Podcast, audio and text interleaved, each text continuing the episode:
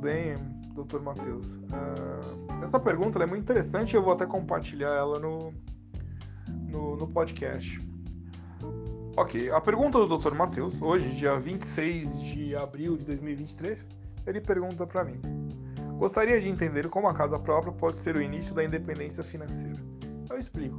Uh, a casa própria determina um, um bem emocional. Obviamente, é um bem físico, um bem que tem valor, tem uma liquidez, né? Dependendo do bairro que você comprar, pode ser fácil de vender.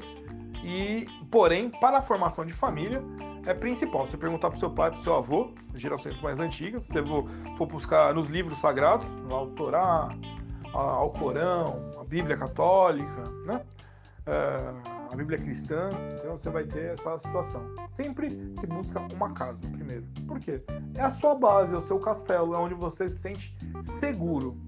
Quando a gente fala de finanças, sempre se busca, por isso que as pessoas gostam mais, de renda fixa. Por quê? Porque eu sinto, né, é uma sensação de segurança. Eu me sinto seguro. Casa é minha, o muro, do muro para dentro é meu, não é o que a gente escuta. Ou então, quando é pequeno, tem os pais que falam isso daí às vezes. É, enquanto for embaixo do meu teto, né, é meu teto, aí quem manda sou eu. Então, matematicamente. Então, a primeira parte, a parte sempre é, quando fala de é, finanças, você vai ter sempre muito presente a parte emocional. Não tem como fugir porque nós somos seres emocionais também. Nós somos seres espirituais, emocionais e físicos. O físico nós suprimos comendo, exercitando, né? Vivendo a vida é, psicológica boa, né? É, o emocional, em geral, você vai observar o cidadão precisa estar casado, ter uma família estruturada, ter ali boas conversas, bons amigos, né? E o espiritual, você ter a fé num Deus único, ponto. E tendo essa é, segurança, que é a casa, o momento, vamos imaginar que você pagou durante 10 anos um financiamento, que eu creio seja um tempo bom. Minha filha tem 26 anos, 10 anos passa rápido. Então, 10 anos você pagou a casa, vamos imaginar que você pagava 4 mil reais. No décimo ano, a casa é sua. Você já tem uma situação de posse. Eu tenho, eu tenho uma casa. Dessa casa, você pode fazer o que você quiser. Você pode permanecer nela, você pode vendê-la e ir para uma casa maior. Então vamos imaginar que você for para uma casa de 600 mil, agora minha meta é dobrar, vou para de 1 milhão e 200. Porém, o seu emocional já está condicionado, eu consigo fazer isso. Sem contar que em 10 anos, em geral, o seu salário que era X fica X mais 30%, mais 50%, ou X mais 100%.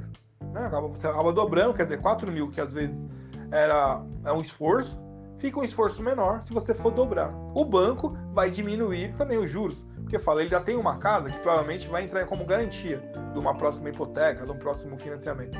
Então tudo começa a ficar mais leve para você. Diferente aí no banco, fala, eu tenho um carro de luxo. Você fala, mas carro carro de luxo, né? O gerente faz, faz com essa voz, mas, né? Você vê como a força de você falar, eu possuo uma casa, o gerente até sorri, é uma garantia, é bom. É, ou tenho um carro de luxo, eu tenho aqui um barco, tenho uma lancha. Ele vai, é, realmente é um bem. Mas o banco vê liquidez, né? E essas coisas assim, um carro de luxo, às vezes você vai lá comprar uma vai, Mercedes AMG GT. 5 milhões aqui no Brasil. Eu acho injusto, 5 milhões. Mas é um carro de luxo, é um carro que você gosta, né? Eu tenho que pegar o seu carro como garantia, revender ele, entrar no leilão, vou ter que achar uma pessoa que gosta especificamente desse carro, etc, né? Uma casa não, casa você sabe que todo mundo quer, todo mundo precisa.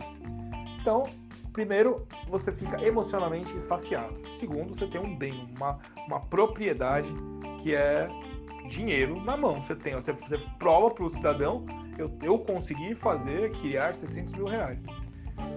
A partir do décimo ano, que você pagava 4 mil reais né, naquela situação, você tem a possibilidade, se quiser, começar a focar outra coisa.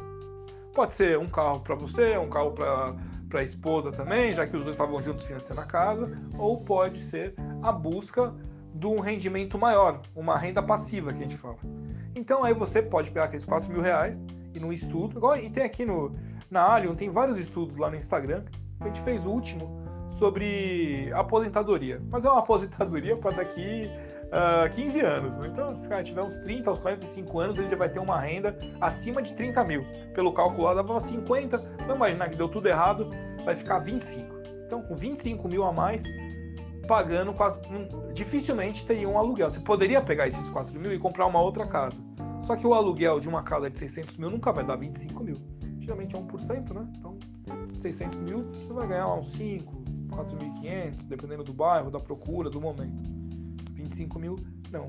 Aí a sua mentalidade já muda, porque você pode evoluir para um, um novo degrau financeiro na busca de uma renda passiva. Antigamente, você conseguia comprar vários imóveis e ter vários aluguéis. Era, era, um, era um momento diferente, né? Lembra? Pegar o avô, o pai, comprava lá um, sítio, às vezes uma fazenda e revendia, né? Ou comprava às vezes um pequeno prédio de três andares e colocava ali 15 apartamentos para alugar. Hoje é diferente. Você vai ter o gerenciamento, etc, todo o trabalho. Às vezes a gente tem o cidadão hoje está com menos dinheiro, o cidadão está optando em morar em, em bairros distantes. O financiamento bancário, você compra apartamentos aí de 30 metros, né? Pra, você paga R$ 1.500. Então ele, ele vai preferir pagar R$ 1.500 do que comprar, alugar o seu imóvel, a menos que ele esteja girando, né? Então a questão é essa: ter a casa e independência financeira pode estar distante, mas quando você olha na nossa formação humana, está muito próximo, eles se complementam. E a partir daí você vai para o segundo passo, que é a, renda passiva.